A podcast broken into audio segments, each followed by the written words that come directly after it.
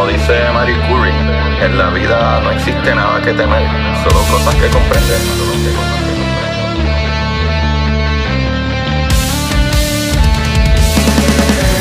Recuerden correr y buscar la manera de aprender que más le divierta.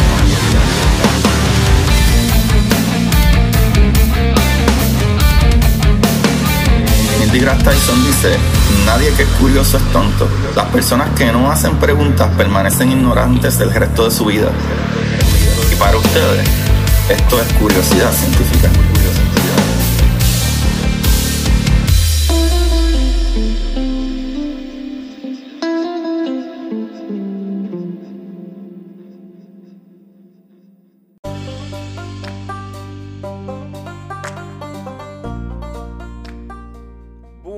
Buenas Corillo de Curiosidad Científicas con ustedes aquí su host Agustín Valenzuela como siempre trayéndole las maravillas del universo el día de hoy.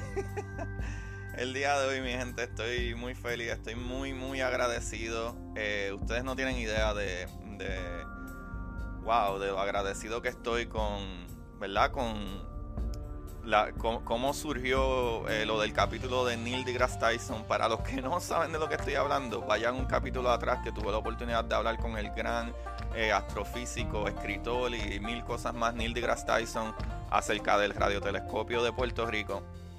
Y no solo eso, tuvo una colaboración con Rubén Ahmed, que es uno de mis amigos y, y productor del episodio. También pueden ver ese episodio en YouTube en el canal de Rubén Ahmed. Pero Corillo, más que nada, ¿verdad? Estamos en tiempos de las fiestas navideñas y despedida de año. Y es algo súper, súper grande, increíble para mí poder terminar el año de esta manera. Y este capítulo eh, voy a explicar, no voy a solamente agradecerles, voy a explicar algo de ciencia como siempre. Vamos a darle duro a la ciencia porque para eso estamos aquí. O sea, no nos podemos desviar de, de la importancia principal de este programa y aprender ciencia. Pero sobre todo, Corillo, eh, muchas personas me preguntaron porque no entendían bien lo de la luz. Eh, les sugiero, ¿verdad? Que vayan y compren mi libro de curiosidad científica, El universo en arroz con habichuela en Amazon para que entiendan un poquito más o escríbanme directamente a, eh, eh, en mis páginas y yo podría hacerles llegar una copia del libro eh, autografiada y todo, ¿verdad? Dedicada si les parece. Pero Corillo, en general, vamos a hablar de la luz, de la radiación, de cómo funciona la radiación, cómo funciona, ¿verdad? Esa- esos diferentes rangos de luz. Porque muchas personas me preguntaron como quiera, ok, estoy como que perdido, pero la radiación necesita aire para moverse, cómo es que funciona, por qué se mueve, cómo se mueve así, y vamos a hablar de eso. Pero definitivamente quería agradecerle a todos por darme casi dos años de este, ¿verdad? De esta maravillosa aventura que nos hemos encaminado todos nosotros. Eh, les agradezco mucho, mucho a todos los que le dieron play por primera vez y los que le siguen dando play después de todos estos años. Les agradezco por sus mensajes maravillosos y hermosos. Y de verdad que estoy muy, muy feliz. Eh, siento que cada vez más estamos aprendiendo y cada vez más nos estamos acercando ¿verdad? Ese conocimiento y, y- y a cambiar nuestra manera de pensar y ver el futuro, ¿verdad? De una manera más brillante, ¿verdad? Con, con muchas más esperanzas. Y creo que este programa lo ha logrado y me encanta. Gracias a todos los que me escriben y me dejan saber. Eso me alegra mucho, mucho, muchísimo. Definitivamente, nuevamente le quiero agradecer al Dr. Tyson por habernos dado esa oportunidad tan grande. Y el día de hoy, Corillo, por si no lo sabían, aquí les habla su host Agustín Valenzuela y bienvenido a Curiosidad Científica. Lo sé que estoy all over the place, en todos lados metido, ¿sabes? Tengo un revolú en mi mente. Pero, Corillo, vamos a hablar de la luz, vamos a hablar de la radiación. Lo primero que tenemos que entender, lo primero que tenemos que entender para entender, ¿verdad?, cómo funciona la información que nos llega, entender cómo funciona la luz. Y para entender cómo funciona la luz, tenemos que entender cómo funcionan las fuerzas fundamentales del universo. Y las fuerzas fundamentales, ¿verdad? Que son la gravedad, son la fuerza nuclear fuerte y la fuerza nuclear débil y la electromagneticidad. Para que tengan una idea, todo lo que nosotros podemos ver, ¿verdad? Que es la materia que podemos ver, se conoce como materia bariónica. La materia bariónica es todo lo que tú puedes ver. Es tu taza de café, tu reloj, tu camisa, tu, tus uñas, tus chancletas, todo, el carro, las nubes, la grama, las estrellas, los gases de las nébulas, las galaxias completas, todo eso es materia bariónica. Y cómo la podemos ver y cómo podemos interactuar con ella es gracias a la fuerza electromagnética. Ok, la palabra electromagnética, ¿verdad? Ya me imagino que tienen una idea de que tiene que ver con electro, ¿verdad? De electricidad, de carga, cosas que tienen carga y magnética, ¿verdad? De magneto, ¿verdad? Cosas que, que, se atraen o se repelen. Pero también está atado a una carga. Las cosas que tienen carga funcionan de esa manera. Las cosas que tienen una carga funcionan de esa manera. Y si tú tienes una energía, aún, ¿verdad? Eh, básicamente, si tú eres una partícula de energía, simple y sencillamente energía, como es la luz, también interactúas, ¿verdad? Con la fuerza electromagnética. Esos electrones le encanta chuparse esa energía. ¿Y qué son los electrones? Los electrones son una de las partes, ¿verdad?, que componen la materia. ¿Sabes? Lo que son los fermiones, que son partículas de, de la materia. Tú, y todo está compuesto por partículas que son átomos que están compuestos a su vez, ¿verdad? Por estas partículas que son electrones y en su núcleo tienen protones y neutrones, esas tres partículas, que realmente serían electrones y quarks up y quarks down, ¿verdad? De quarks de arriba y quarks de abajo. Que eso igual son tres partículas. Eh, mi gente, con eso llegamos al punto de que, ok, ¿cómo viaja la luz? La luz, ¿verdad? Energía pura. La luz no necesita un medio. No necesita un medio. Esas son de las cosas que personas me preguntaron, incluso en el capítulo review, eh, ¿verdad? Eh, del capítulo de Neil deGrasse Tyson, que ya lo pueden encontrar en el, canal de Rubén Ahmed, la primera parte de, ¿verdad? De, del análisis de esa conversación. Y yo le explico a Rubén eh, la duda de que, ok, pero la luz se mueve por el aire. No, la luz no necesita un medio para moverse.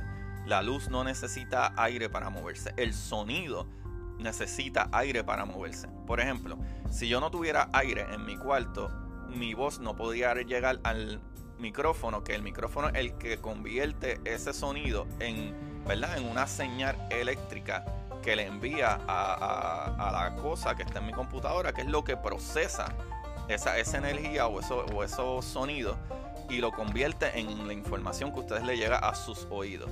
Y desde su bocina hasta tus oídos, ahí sí ese sonido utiliza el aire para moverse, pero no la electricidad. ¿Sabe?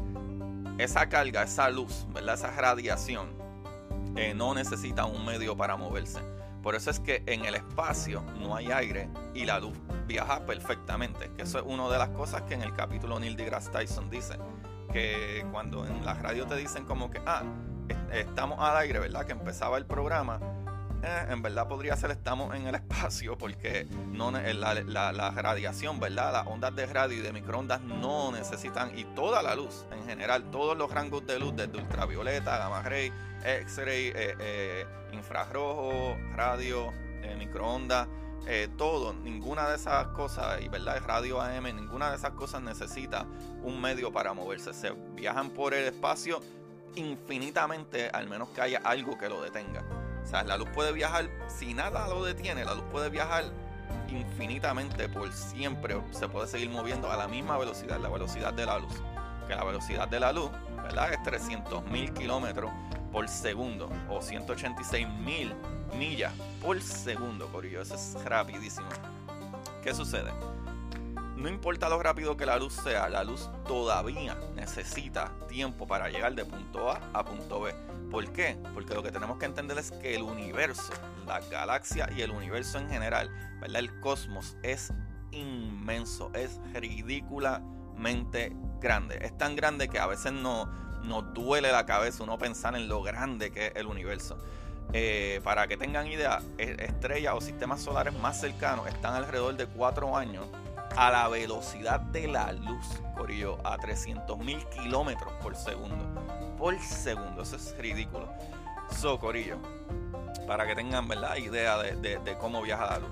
Un buen ejemplo que puedo traer, que actually no es mío, pero lo he escuchado y me parece fascinante. Imagínense que ustedes tuvieran, ¿verdad? Un telescopio que pudiera haber luz visible, ¿verdad? La luz que tú y yo vemos, que vemos las cosas eh, enfrente de nosotros, que tenga la capacidad de ver 65 o 66 eh, millones de años de distancia.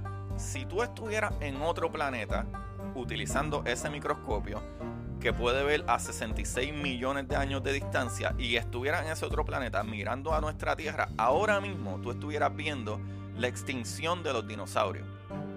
¿Por qué? Porque en el momento que eso sucedió fue hace 65, 66 millones de años y ahora la información estuviera llegando a nosotros si estuviéramos a 66, mil, 66 eh, millones de años de distancia de ese lugar. No sé si me entendieron ahí. Si nosotros estuviéramos en otro planeta que estuviera a 66 millones de años de la Tierra y en ese planeta nosotros tuviéramos un telescopio que pudiera ver a 66 millones de años, ¿verdad? De distancia, la luz ahora mismo a nosotros nos estuviera llegando y estuviéramos viendo cómo se, ¿verdad? Básicamente se extinguen los dinosaurios. ¿Por qué? Porque tarda tiempo de la luz llegar, ¿verdad? 66 millones de años luz, llegar desde ahí hasta nuestro ojo.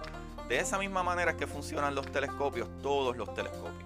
Los telescopios lo que hacen es recibir luz. Y ahí es donde entra, ¿verdad? Telescopios tan importantes como el radiotelescopio de Arecibo, que recibía luz pero en frecuencia de radio. Que lo brutal con la frecuencia de radio es que por la longitud de su onda, ¿verdad? Igual que el radio y microondas también, ese tipo de ondas, eh, pero especialmente la onda de radio, es buenísima para atravesar, ¿verdad? Cosas en el espacio como esas nubes y, gases que hay en el espacio lo cual otra, otros tipos de, de, ondas, de, ¿verdad? De microondas o de luz, ¿verdad? De, radiación, otro tipo de onda de radiación, ¿verdad? De, luz, eh, no escapa porque la absorbe, eh, los materiales absorben esa luz.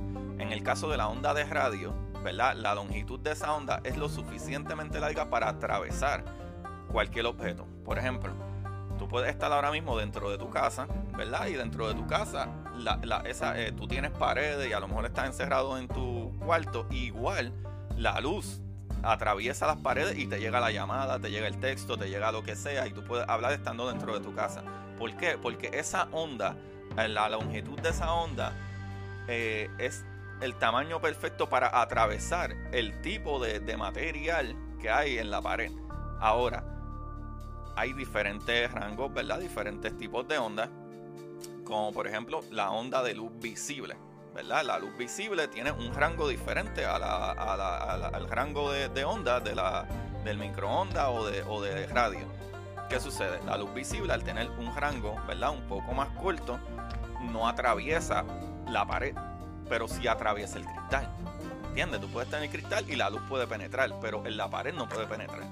Por ejemplo, si tú tienes este medios como el agua, el agua es súper buenísimo para aguantar la radiación.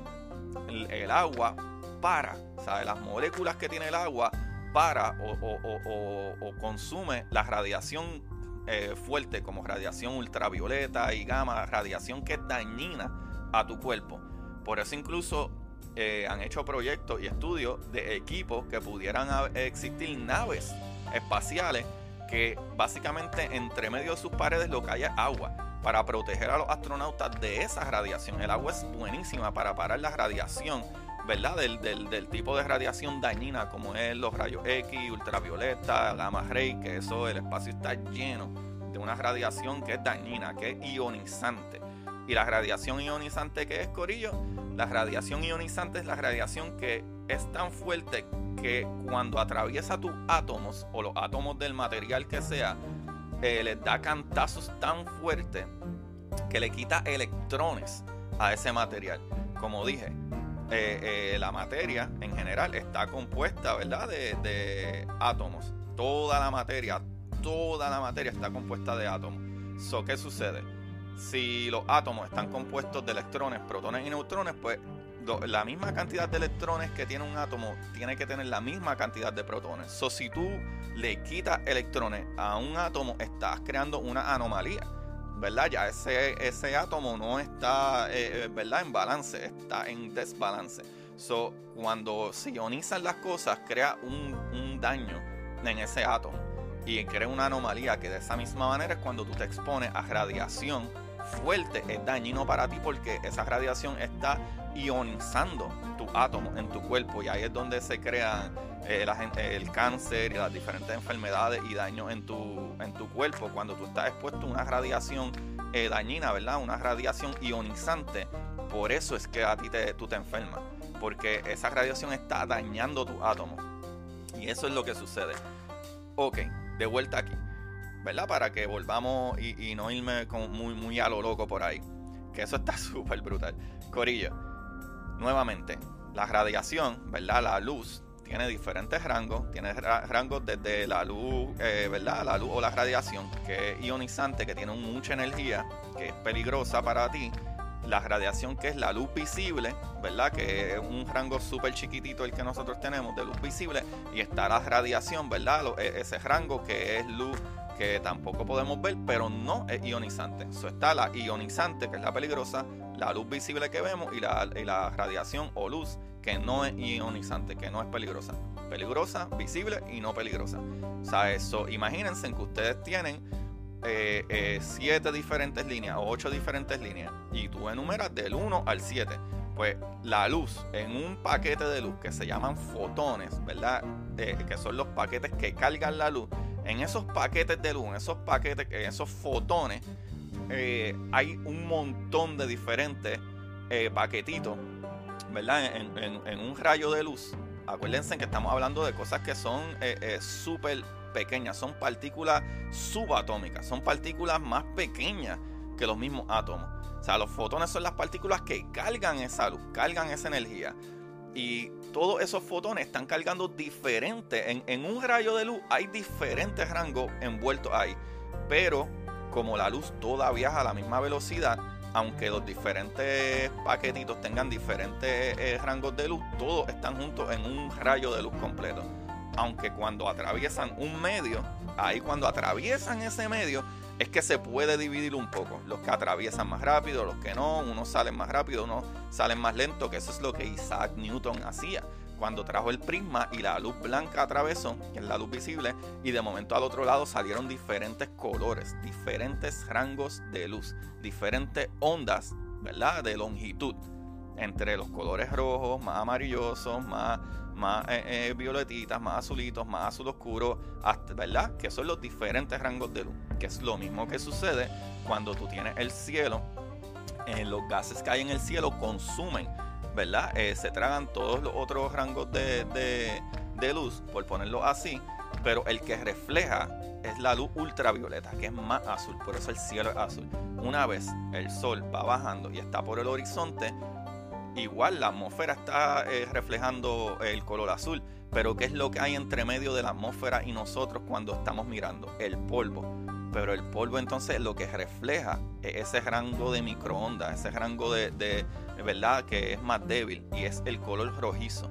Para que entiendan, las ondas de, luz, ¿verdad? Los diferentes rangos tienen un color. De lo que tiene más energía, ¿verdad? Una temperatura más alta y lo que tiene menos energía y una temperatura más baja. Eso está tan brutal. A mí me encanta esto. Corillo, si tú vas, ¿verdad? Eh, que eso es una, percepción que tenemos errónea. Usualmente nosotros pensamos que algo que es bien, bien, bien, bien caliente es rojo. Pues en cuestión de radiación y la realidad física, en física, el rojo es un color, ¿verdad? De temperatura más bajo, como por ejemplo infrarrojo. El infrarrojo es una, es una de las radiaciones que no son ionizantes, o sea, que no te hacen daño. Y ese color rojo eh, no, la temperatura no es tan alta. Sin embargo, una radiación como gamma, que es una radiación súper peligrosa, el color es azul. La temperatura más alta o la radiación, ¿verdad? Que tenga una, una energía más fuerte es color azul. Una temperatura más baja o radiación o onda más estirada es color rojo. Que ahí viene la maravilla, ¿verdad? De la ley o, de la teoría que puso Edwin Hubble al observar estas eh, galaxias y planetas cuando se estaban alejando y acercando. Si se iban acercando más, se iba, eh, ¿verdad?, corriendo esa luz al rojo, porque se estaba acercando. Eh, digo, perdonen, se iba corriendo al azul. Pero cuando se están alejando, o sea que la onda se va a estirar más en lo que llega donde nosotros, eh, se corría al rojo. Son cosas que se van alejando más de nosotros, ¿verdad? El corrimiento de esa luz es al rojo y cosas que se van acercando más a nosotros. El corrimiento es al azul, porque la temperatura o la onda tarda menos en llegar, so está menos estirada. Eso está súper brutal. So, para que entendamos cómo es que funciona la luz, tenemos que entender cómo es que funcionan los rangos de luz. Y en específico, ¿verdad? La luz visible, lo cual la luz visible carga todos los diferentes rangos, pero vemos solamente un chispitito de, lo que es todos los rangos reales. Pero una vez atraviesa un medio, podemos ver las diferentes paquetitos, ¿verdad? Los diferentes rangos de, ¿verdad? O ondas de, radio, o de luz en específico, de, eh, que, hay en, un, un, paquete o en, un, un, beam, ¿verdad? Un rayo de luz, hay un montón de diferentes ondas, ¿verdad? O, el espectro, como se dice, de luz. O sea, el espectro de luz está compuesto de lo que es gamma ray, ultravioleta, rayos X, luz visible, eh, eh, infrarrojo, microondas, radio, que por ejemplo el, telescopio de Arecibo cogía ondas de radio y lo que es eh, radio AM, que es una frecuencia más débil todavía, que no atraviesa, ¿verdad? Ni siquiera los gases ni nada, choca en la atmósfera y vuelve para atrás. Pero la onda de radio es regular, ¿verdad? Que cuando uno habla de radio piensa en algo específico. Radio es simple y sencillamente una onda del espectro de la radiación, ¿verdad? Eh, de la fuerza eh, electromagnética. Socorillo, yo creo que ahí está explicado bastante eh, para que entiendan los diferentes rangos de luz y, qué es lo que significa para que entiendan más adelante, ya que fueron muchas de las preguntas que me hicieron. Si todavía se quedan con duda, porque yo sé, yo sé que yo sé que yo me vuelvo medio loco explicando cosas y a veces me voy de brinco para aquí para allá, pero yo creo que, eh, eh, ¿verdad? Espero que lo haya hecho lo mejor posible. Gracias nuevamente, los quiero un montón este es el último capítulo del año, Corillo. Sí, así mismo. Les quiero agradecer por casi dos años sin fallar de capítulo.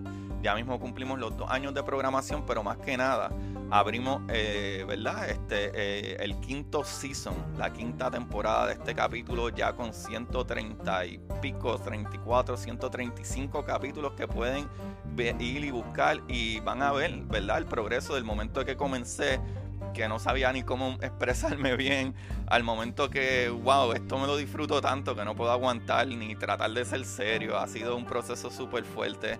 Eh, poco a poco seguimos metiéndole. Eh, he logrado escribir mi libro. Que vayan y búsquenlo y por favor ayúdenme en, Curiosidad Científica del Universo, en Arroz con Habichuela, en Amazon. Lo pueden conseguirlo, escríbanme y yo se los envío dedicado. Eh, Corillo, de verdad que gracias, gracias, gracias por su apoyo. Gracias a, todos los que le siguen dando play. Gracias a todos los que lo comparten, los que me quieren ayudar con un granito de, arena, ¿verdad? Más y los que me quieren eh, eh, aportar algo, no tienen que aportar un montón. Pueden ir a Anchor Listener Support. Debajo del capítulo hay un link que pueden dar hasta 99 centavos al mes. Y eso me ayuda para poder eh, ¿verdad? Comprar más equipo y poder pagar los equipos de grabación que utilizo, eh, los micrófonos e incluso las cámaras con las que estoy grabando esto en, otros momentos. Van a venir muchas más colaboraciones. Hay una colaboración especial que espero que se dé, que sé que les va a encantar y les va a volar en la cabeza. Y tiene que ver con el final del capítulo que grabamos con Neil deGrasse Tyson. So, medio spoiler alert ahí. Los que no han escuchado ese capítulo de Ellen Play, fue un trabajo súper fuerte el que hicimos, que está súper brutal. Y compartan, por favor, ayúdenme compartiendo estos capítulos. Se les quiere un montón.